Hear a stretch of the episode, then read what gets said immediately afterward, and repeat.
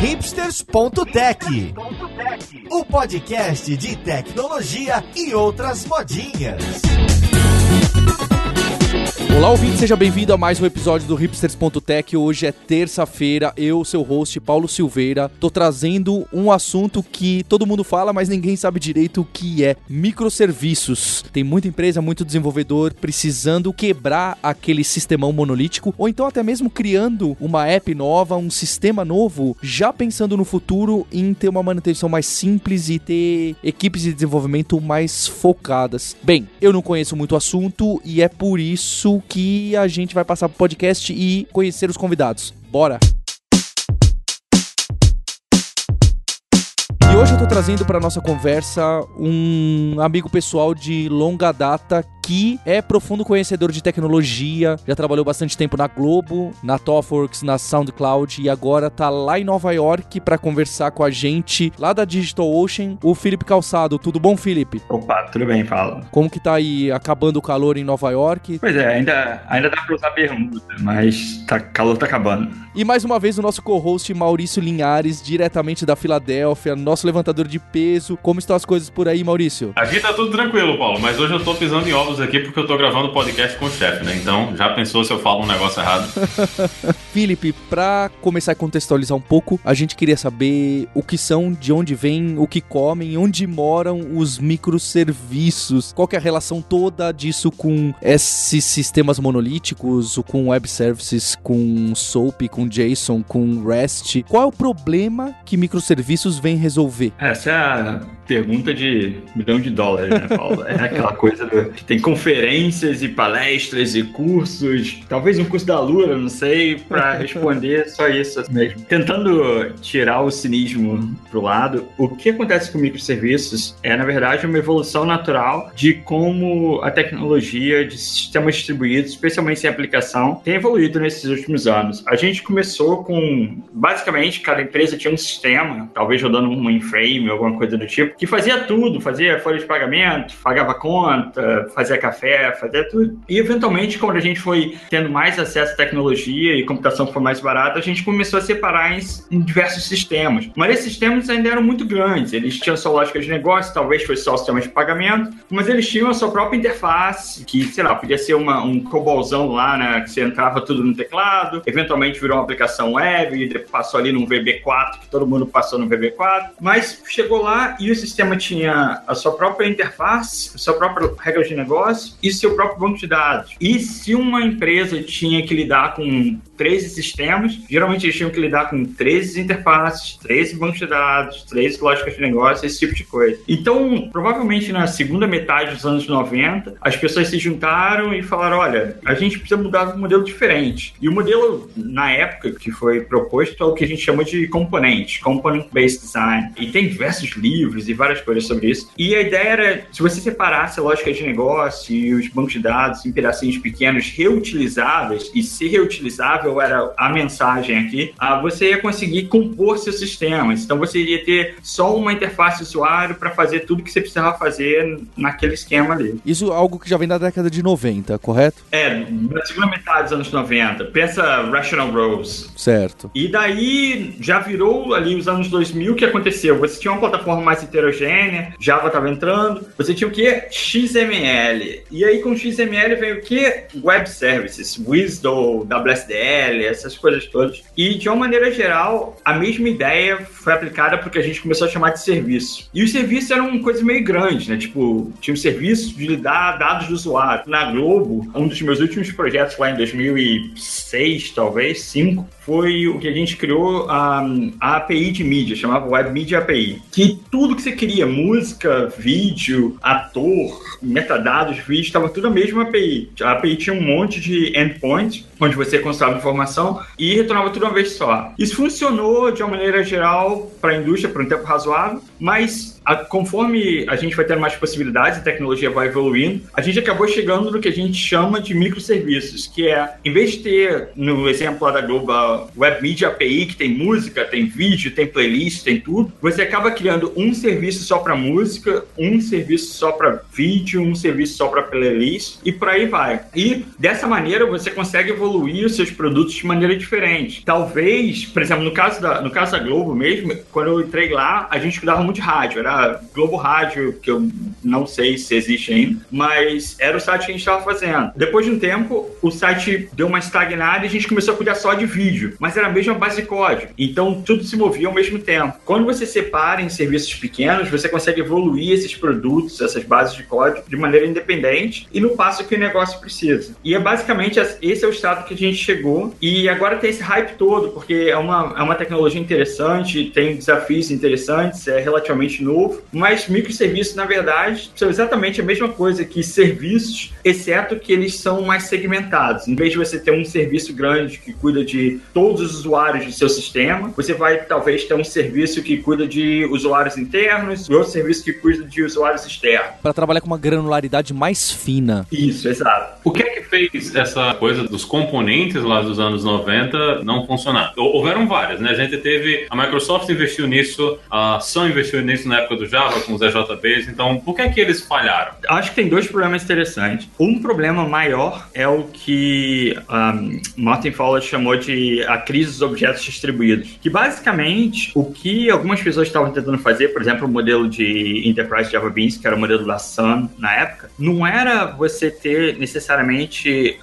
um, um serviço com uma interface adicionar usuário. O que eles queriam é que você tivesse um objeto usuário que você chamasse o método .add ou sei lá o que for, e esse método fazia uma chamada remota a outro computador por baixo dos panos. Tem alguns problemas nisso. Primeiro que, quando você tem um, um sistema orientado a objetos, você vai fazer um monte de chamada método por definição. E você não sabe quando aquilo é chamada remota, quando não é remota, ou seja, quando ela é cara, porque vai ter que passar no fio, vai para outra máquina, e quando ela é barata, porque está tudo em memória. É mesmo, é similar ao problema que você tem com um, mapeamento objeto relacional, ORM, quando você não sabe se o objeto está em memória ou não, talvez demore mais do que deveria. Mas para piorar melhorar. Isso, início dos anos 2000, no final dos anos 90, ali, as redes eram horríveis, as tecnologias eram horríveis, todos os protocolos eram binários. E você, eu, eu literalmente, eu trabalhei em sistema em Corba para telecomunicações, e você literalmente tinha que saber, ah, esse sistema é Big Engine, Low, Little Engine, qual é o pacote de bytes que vai sair de um lugar para o outro. E cada um tinha seu encoding, seu coisa do tipo. Então, eu acho que mais do que uma mudança radical, é simplesmente uma evolução baseada na, na tecnologia e no entendimento entendimento de que você tem que ter umas interfaces mais bem definidas, ou maiores, ou mais, menos granulares parece bastante glamuroso e que tudo vai funcionar, a ideia desses microserviços, como você citou, eu tenho um servição, o ideal seria ter vários microserviços menores com uma granularidade mais fina. A vantagem seria para eu dar uma manutenção e, e serem mais isolados, mas o quão real é que esses microserviços sejam completamente independentes um do outro, de maneira que se eu tiver problema com um e ele sair fora do ar, os outros ainda estão de pé. Isso acontece? Independente eles nunca vão ser. Por definição, você vai ter que ter mais mais de um microserviço envolvido na grande maioria das suas atividades de negócio. Então sempre vai haver uma dependência de um no outro. O que você acaba tendo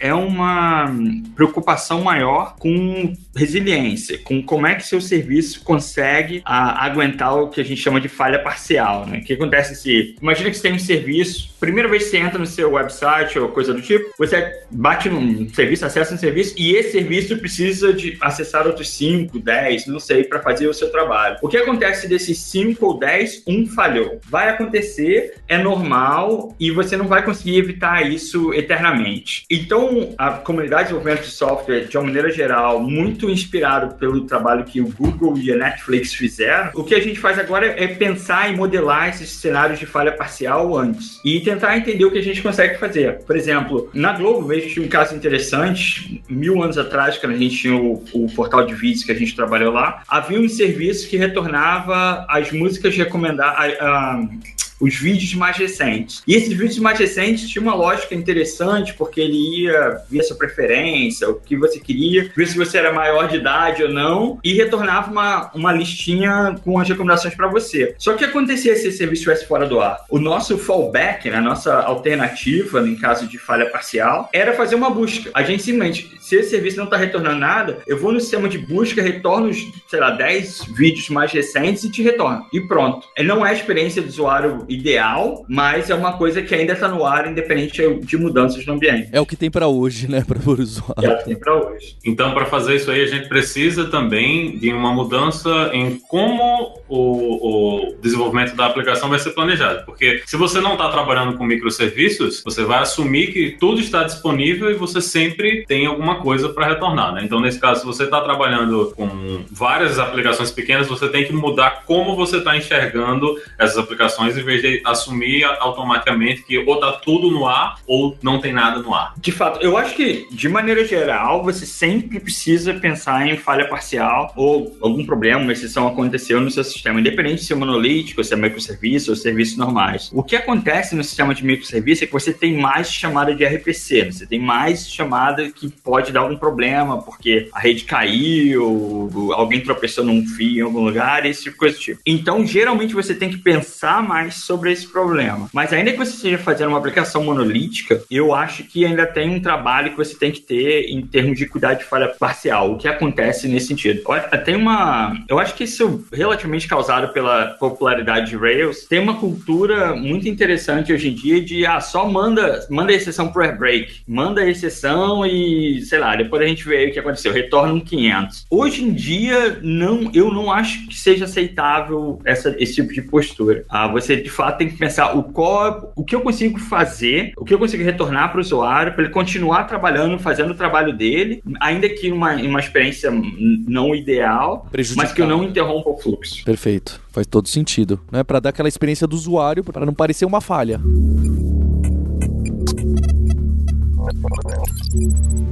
E como é que a gente faz todas essas coisas, agora a gente está assumindo que vamos para esse ambiente distribuído, vamos para essa comunicação e, e, você falou aí anteriormente que era muito ruim ter esses protocolos binários, né, que estavam fazendo a comunicação de forma binária, que era ruim de você ver como é que estava sendo a comunicação e qual é o meio de comunicação que o pessoal está utilizando para fazer esse tipo de coisa? Essa é uma pergunta interessante, que é agora que eu morro da língua.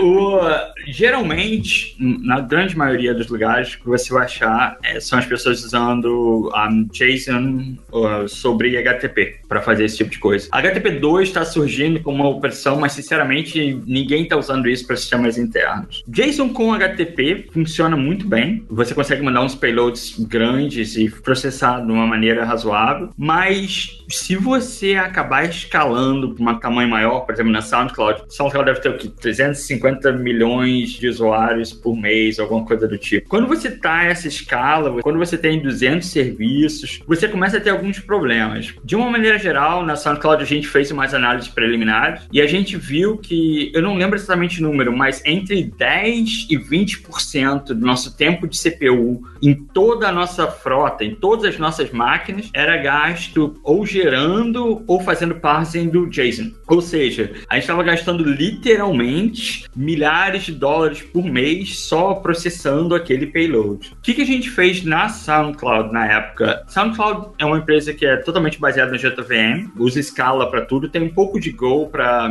infraestrutura, mas pelo menos até onde eu estava lá ano passado, não havia Go em, em, aplicação, era só Scala. E a gente usava uma plataforma, um framework chamado Finagle, que foi inventado pelo Twitter e é usado dentro do Twitter e é usado por outras empresas também. É usado pela Pinterest, um, Foursquare, Strava, se você gosta de bicicletas. A gente não tem muito tempo para falar do Finagle, mas eu recomendo que você dê uma olhada se você estiver interessado em microserviços, especialmente na JVM, mas ainda que não seja na JVM, porque é uma plataforma muito sofisticada e é usado pelo SoundCloud agora, Foursquare, um, Strava, Pinterest usa também. O Pinterest usa com Java, né, nem com Scala. E é, é uma plataforma excelente que tem uma afinidade, por um acaso, muito grande com Thrift, que é um protocolo binário no, criado pelo Facebook para substituir um produto que o Google criou interno, um produto interno do Google. Então a gente começou a migrar tudo para o Thrift, especificamente um sabor de Thrift que o Twitter inventou chamado Thrift Mux, que tem mais funcionalidades a mais para quem usa JVM. É um protocolo fantástico. E a gente conseguiu ver essa redução, ver, ver essa redução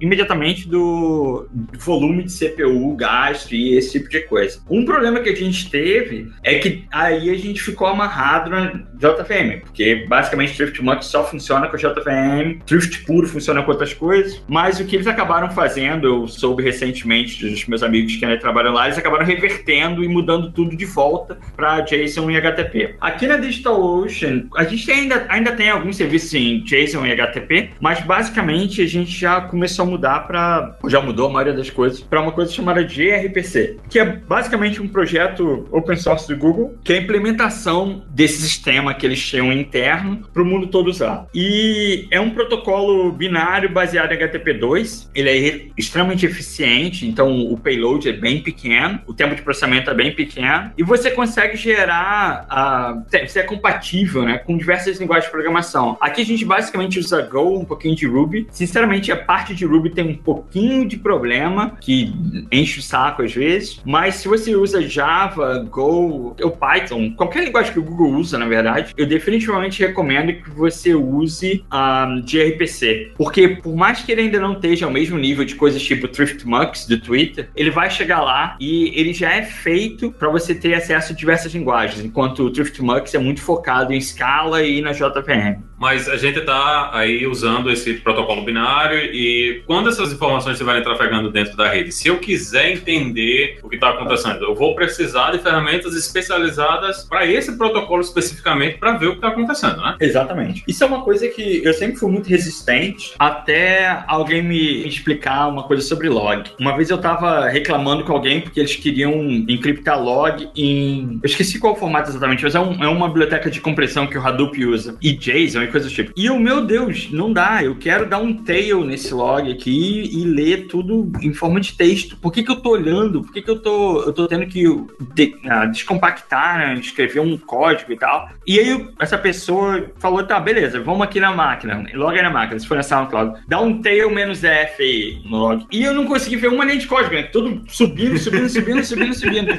Aí o cara falou: porra, sério, você vai ler isso? Então tu fica quieto e constrói uma ferramenta para você. Para com essa. Isso é, isso é uma coisa interessante quando no meu próximo, próprio batismo de fogo, de sair de uma aplicação, por mais que a Globo seja grande, a Globo não tinha a mesma escala que a gente tinha. SoundCloud é um dos 100 maiores websites do mundo. É outro nível. Você não, você não consegue gerenciar as coisas da mesma maneira. Você não consegue meter o dedão lá e, ah, ouvi aqui acho que tem 100. Não, não tem isso. Você tem que ter o um número preciso, você tem que construir ferramentas precisas. De fato, se você está querendo fazer algum sistema de debugging na, ou algum tipo de debugging no, no Wire Protocol, né, na rede, você vai ter que interceptar com suas próprias maneiras e coisas do tipo. Mas a minha pergunta para alguém que, que chega, se você chegasse para mim amanhã e falar de manhã cedo, falar, porra, filho, tô, tô com esse problema aqui, e aí? A minha primeira pergunta vai falar, você tem certeza que não tem outra maneira de, de achar, esse, achar esse problema que você está tentando resolver? Você tem certeza que esse problema está na rede? A parada mais estável, tipo, a rede é a única coisa que a gente não escreveu, então eu tenho certeza que funciona.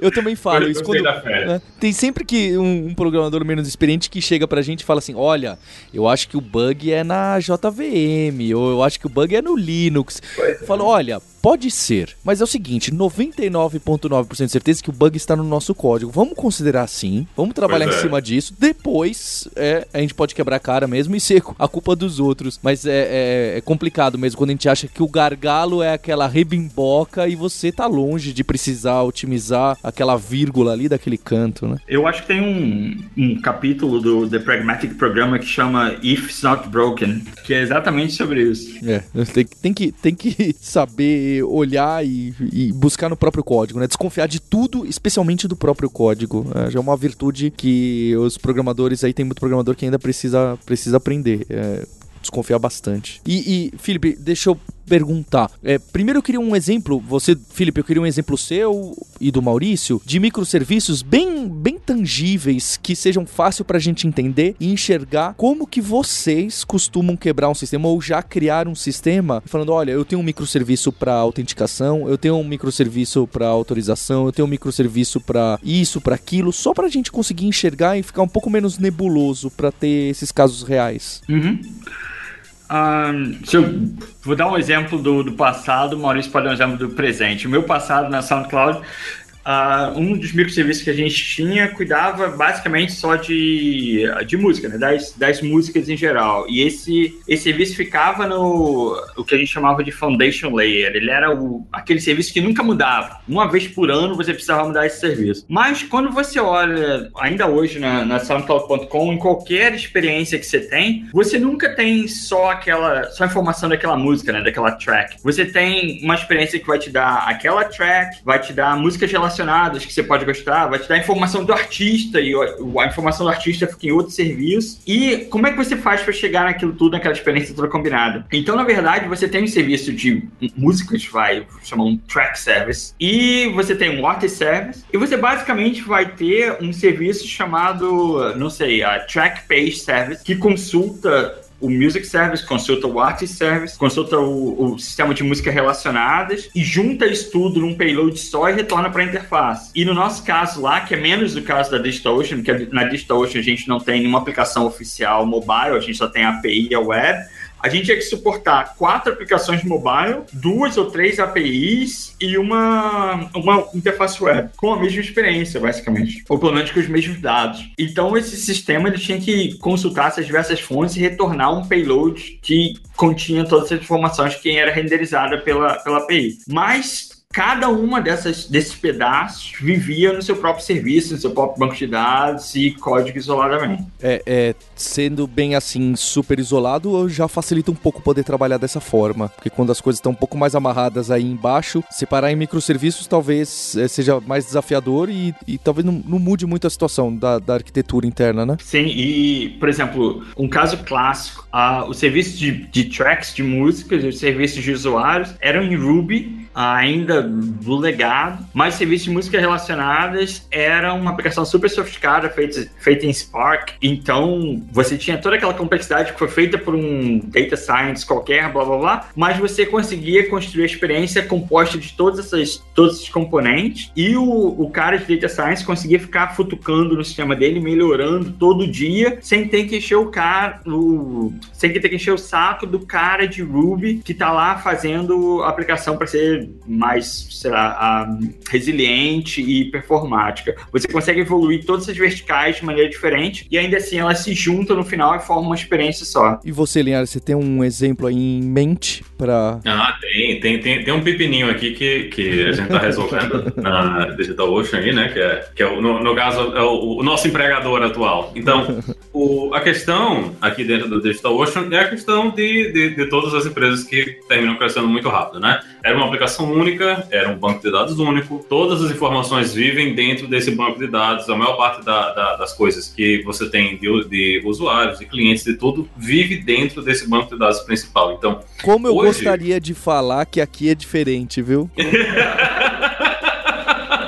ninguém, ninguém vai conseguir falar que é diferente, né? Infelizmente a realidade é essa. E o que o trabalho que a gente está fazendo hoje é exatamente quebrar, né? Remover pedaços da aplicação. O pedaço que eu estou trabalhando especificamente é na parte de, de, autorização e autenticação de usuários. Então a gente vai mover essa parte da, da autenticação e de, da autorização de usuários para outro sistema para funcionar em cima de um microserviço. E vendo esse tipo de coisa, a gente já está começando a perceber, inclusive, que existem pedaços da, das informações do que hoje ficam lá na tabela usuários, né, que a gente tem no banco de dados, que na verdade não, faz, não fazem parte nenhuma da, dessa parte de autenticação e autorização. É, vai ser outro sistema que vai consumir esses pedaços. Então, dentro dessa tabela, dessa tabela sozinha, a gente não tem um sistema só, a gente tem vários sistemas. Então, uma tabela do banco de dados sozinha, ela vai terminar dando vida a, a dois, três microserviços aí, que vão fazer serviços que estão relacionados de uma forma ou outra a contas de usuários, mas que eles eles não precisam compartilhar tudo isso, né? Então,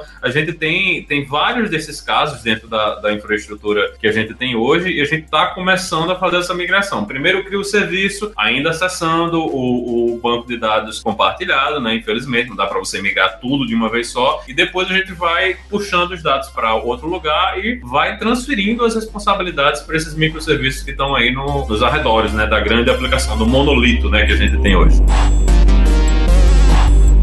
Nosso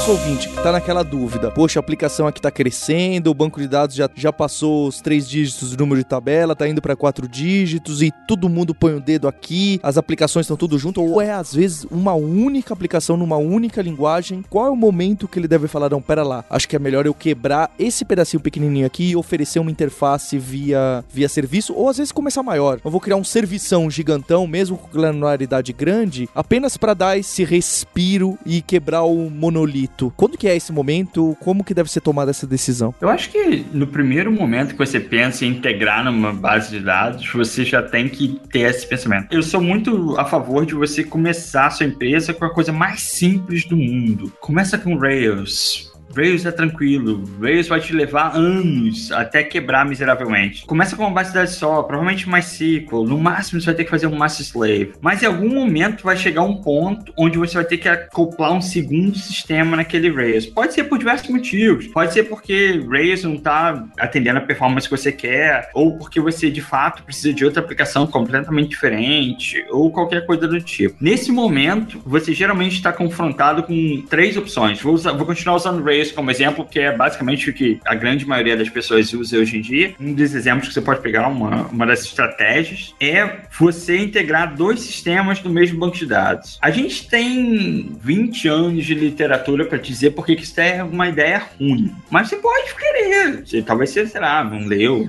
não quer saber, Mas, beleza, vai lá, mete a cara e tal. Você vai acabar quebrando tua cara no momento onde você tiver os dois sistemas escrevendo para a mesma tabela situação ruim tal, a menos que você trabalhe no Banco Federal brasileiro, eu acho que você não deveria adotar essa, essa solução. Porque se você trabalha no Banco Federal brasileiro, você não tem muita opção. Numa segunda opção, se você está usando Rails, é você ter aquela ideia brilhante que todo mundo tem e aquela epifania, você fala, resolvi o problema. Eu é o seguinte: eu vou pegar todos os meus models e eu vou extrair numa gem. E daí todas as minhas aplicações vão usar essa gem. E vai ser ótimo, porque daí eu tenho distribuído e tal, desenvolvimento não sei o quê. Então, na SoundCloud, há cinco anos atrás, talvez mais, a gente pensou nisso e resolveu que isso era uma ideia ruim. A DigitalOcean foi por esse caminho. A gente, na verdade, essa foi a nossa primeira estratégia em serviço. E o que acontece aqui, ou o que acontecia, é que você tinha uma classe, um model, né, Rails, que não dá nem para chamar model de classe, aquela tabela em forma de Ruby, chamada, sei lá, usuário. E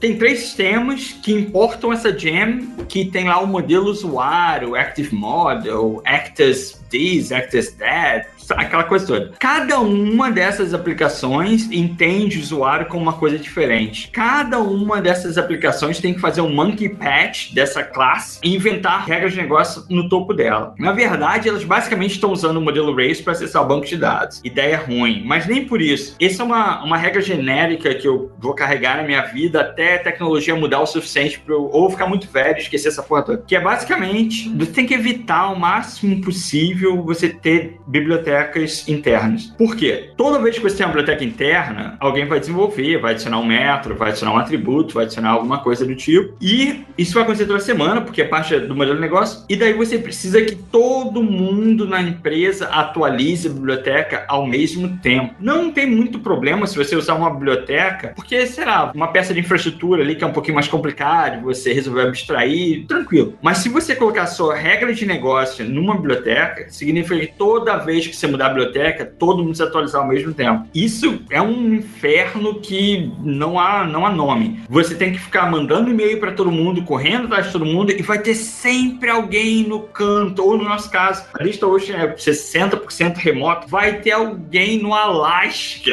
que esqueceu de atualizar a versão dele e alguma coisa vai quebrar em algum lugar. Então a segunda opção de você ter uma biblioteca compartilhada com suas regras de negócio também não é muito boa. Além disso tudo, você vai estar vinculado na lingu sua linguagem de programação, Ruby, ou seja lá o que for. A terceira opção é, tá, eu vou criar uma API que o outro serviço vai poder, vai. Isso não tem muito a ver com microserviço, em termos de micro, mas com o serviço, você já está começando a expor seus dados ali para outras pessoas. Na SoundCloud em específico, a primeira coisa que a gente fez para começar a se livrar do monolito foi criar uma API interna que expunha todos os dados, todos os dados para todo mundo, sem as pessoas terem que ir na, na base de dados diretamente. E daí da noite pro dia você viu um monte de time que geralmente contribuía para o monolito, né? Aquele pull request que demora uma semana, ninguém quer revisar, ninguém liga, aquela bagunça toda. Em vez de fazer isso, as pessoas estavam criando seus próprios serviços usando essa API. Foi o primeiro passo fundamental para a gente mudar de uma arquitetura monolítica para microserviço. É difícil saber quando. Eu acho, por exemplo, que na SoundCloud em específico, a gente estava pelo menos dois anos atrasado em fazer essa decisão e essa mudança. Mas, no geral, no momento que você pensa, putz, eu tenho outro, outro sistema aqui, como é que eu faço esse outro sistema acessar os mesmos dados que esse sistema? Esse é o momento ideal para você pensar em ter APIs internas.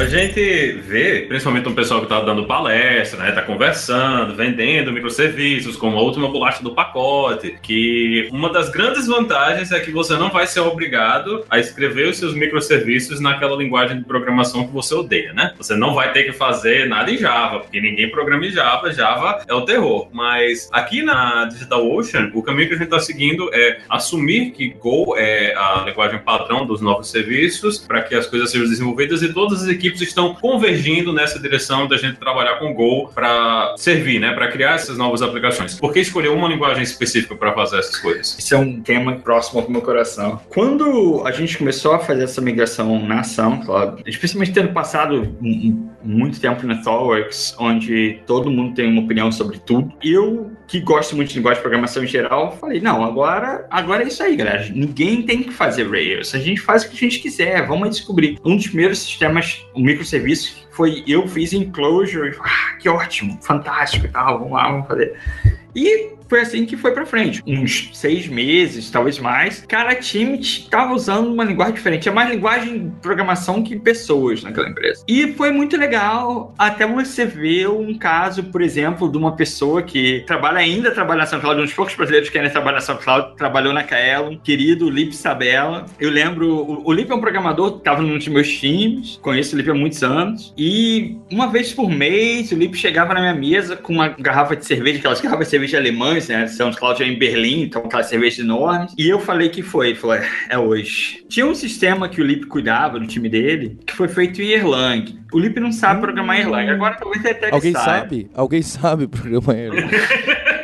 Agora não mais por causa de Elixir. Agora o, o, especialista é o Lip. E daí, o Lip tava lá, ele tava na empresa talvez há seis meses, e tinha um sistema que eu não sei exatamente porquê, não lembro o motivo, mas toda, sei lá, uma vez por mês, alguém tinha que adicionar duas linhas de código no negócio. Devia ser um, um switch, um aqueles pattern match de Erlang, que tem tudo que alguém, sei lá, colocou um mês e um ano, né? Não sei, tinha, algum, tinha alguma coisa lá que uma vez por mês ele tinha que ir lá e mexer naquele código. E o cara que escreveu esse código, que é um, um cara bom de Erlang e mega fã, ainda trabalha na SoundCloud, inclusive Sebastião é um excelente programador, saiu licença maternidade. Só que licença maternidade na Alemanha, campeão, são 18 meses. Meu Deus! Dá pra nascer mais dois.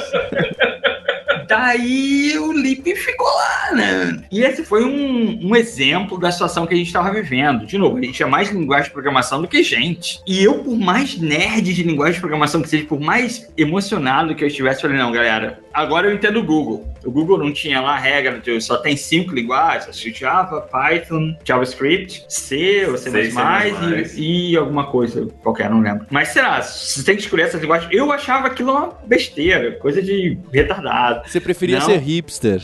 Pois é, eu sempre preferi ser hipster. Eu era hipster antes de ser legal.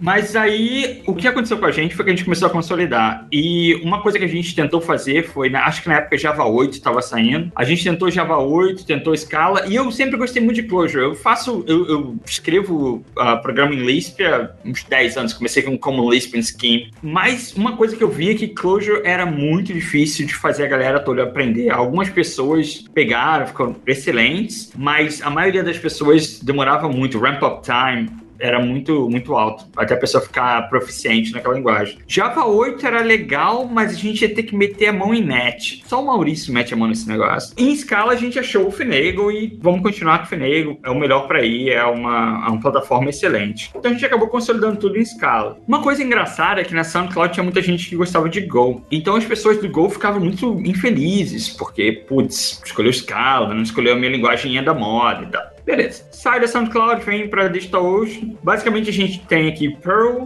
Ruby, JavaScript e Go. E conforme o tempo passando, falar, galera, agora a gente vai alinhar aí numa linguagem e vai ser Go, porque eu não quero passar pela mesma coisa, eu não quero ter que sustentar diversas linguagens de programação e sabe como é que isso vai. E uma coisa mais engraçada que eu aprendi na minha vida agora como gestor de empresa de desenvolvimento é que se antes a minha empresa anterior as pessoas estavam infelizes porque elas não podiam programar em Go, aqui elas estão infelizes porque elas só podem programar em Go. Então acho que na verdade o desenvolvedor nunca está feliz com nada.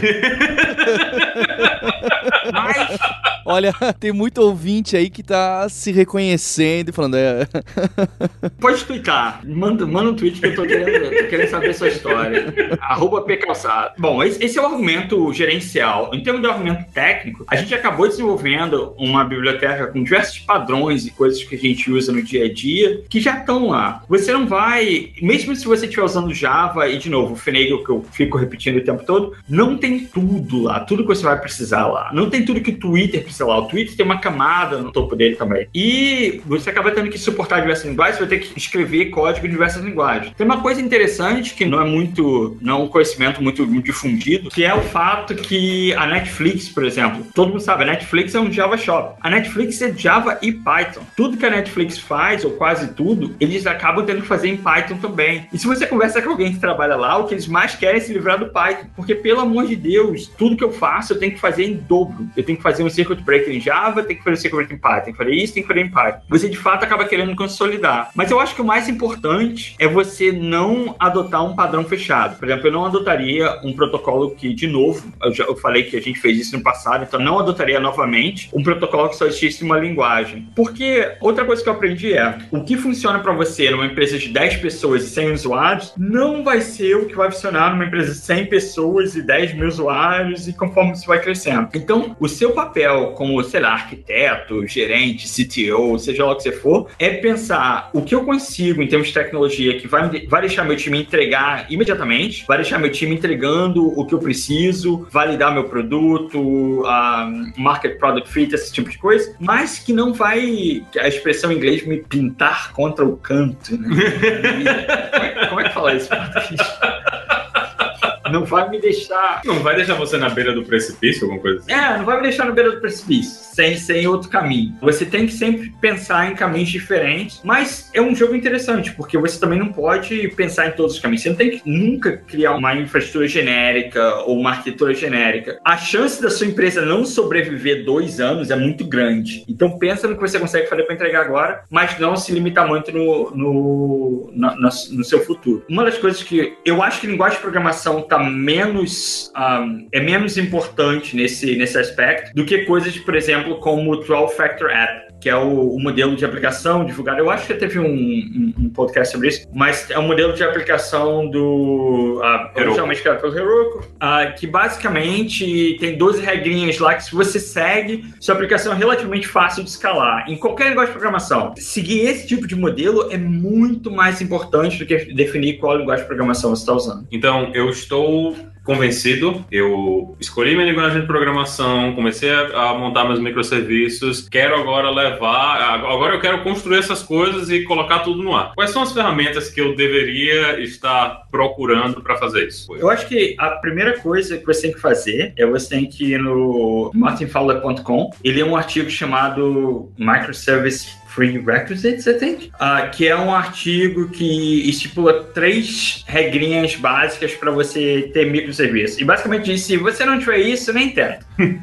primeira regra, não sei se a primeira regra é essa, mas as três regras são provisionamento rápido de aplicação, ou seja, você conseguir puxar código para produção rápida, provisionamento rápido de hardware, ou seja, se eu precisar de um servidor novo, eu não tenho que ficar mandando e-mail pessoal do suporte, o TI, esperar até alguém comprar a máquina, coisa do tipo, e monitoramento básico, que não precisa ser a coisa mais sofisticada no mundo, não precisa ser New Relic ou qualquer coisa do tipo, mas algum nível de monitoramento. Se você não tiver essas três coisas, não está na hora de você ir para Microservice. Você tem que tentar resolver esses problemas primeiro. Se resolver esses problemas, bacana. A primeira coisa que eu acho que você tem que fazer é um, usar um modelo simples de deployment, botar o código para produção. Hoje em dia, olharia para duas coisas. O Terraform para você configurar seu ambiente em geral. Se você estiver, por acaso, usando esse servidor de cloud computing chamado DigitalOcean. Você pode falar, ah, eu quero três droplets desse tamanho, quatro droplets daquele tamanho, ou o que for. Você pode consegue especificar isso no Terraform. E, mas Terraform, eu, você vai ter um probleminha interessante fazendo deploy da sua aplicação. Não é exatamente a ferramenta ideal para isso. Mas aí você tem duas opções interessantes. Se você já tem alguma aplicação rodando e você tem que colocar a coisa no ar imediatamente, eu recomendo que você dê uma olhada em algum software de controle de versionamento de ambiente, por exemplo, Ansible. É mais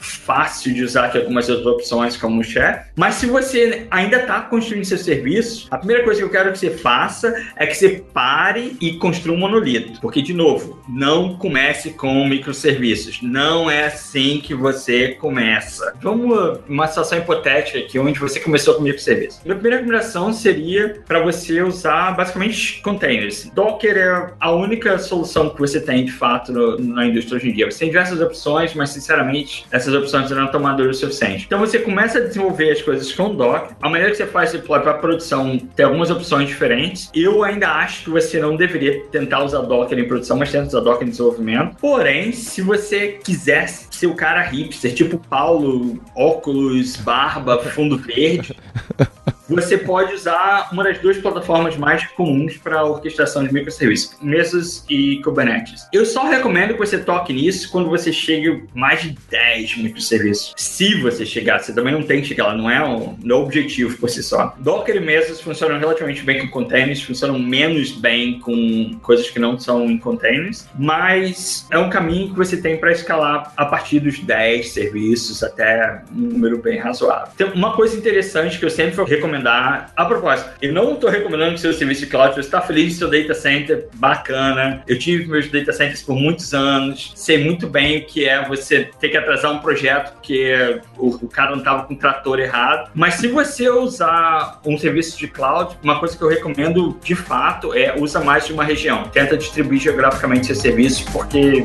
você geralmente vai encontrar falhas.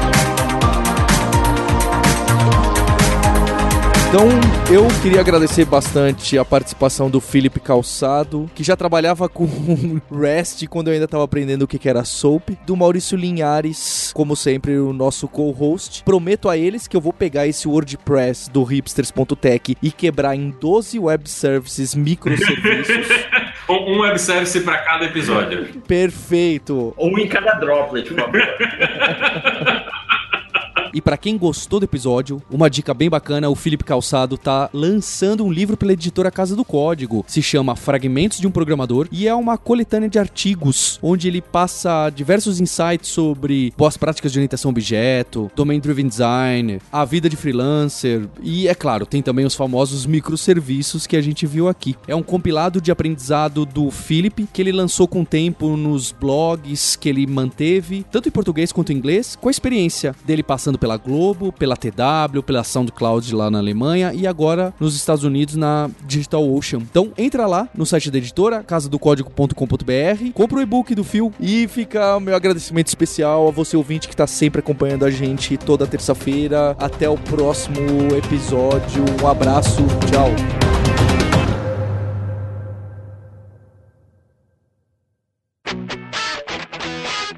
Você ouviu o hipsters.tech, produção e oferecimento alura.com.br, cursos online de tecnologia e Kaelon, ensino e inovação.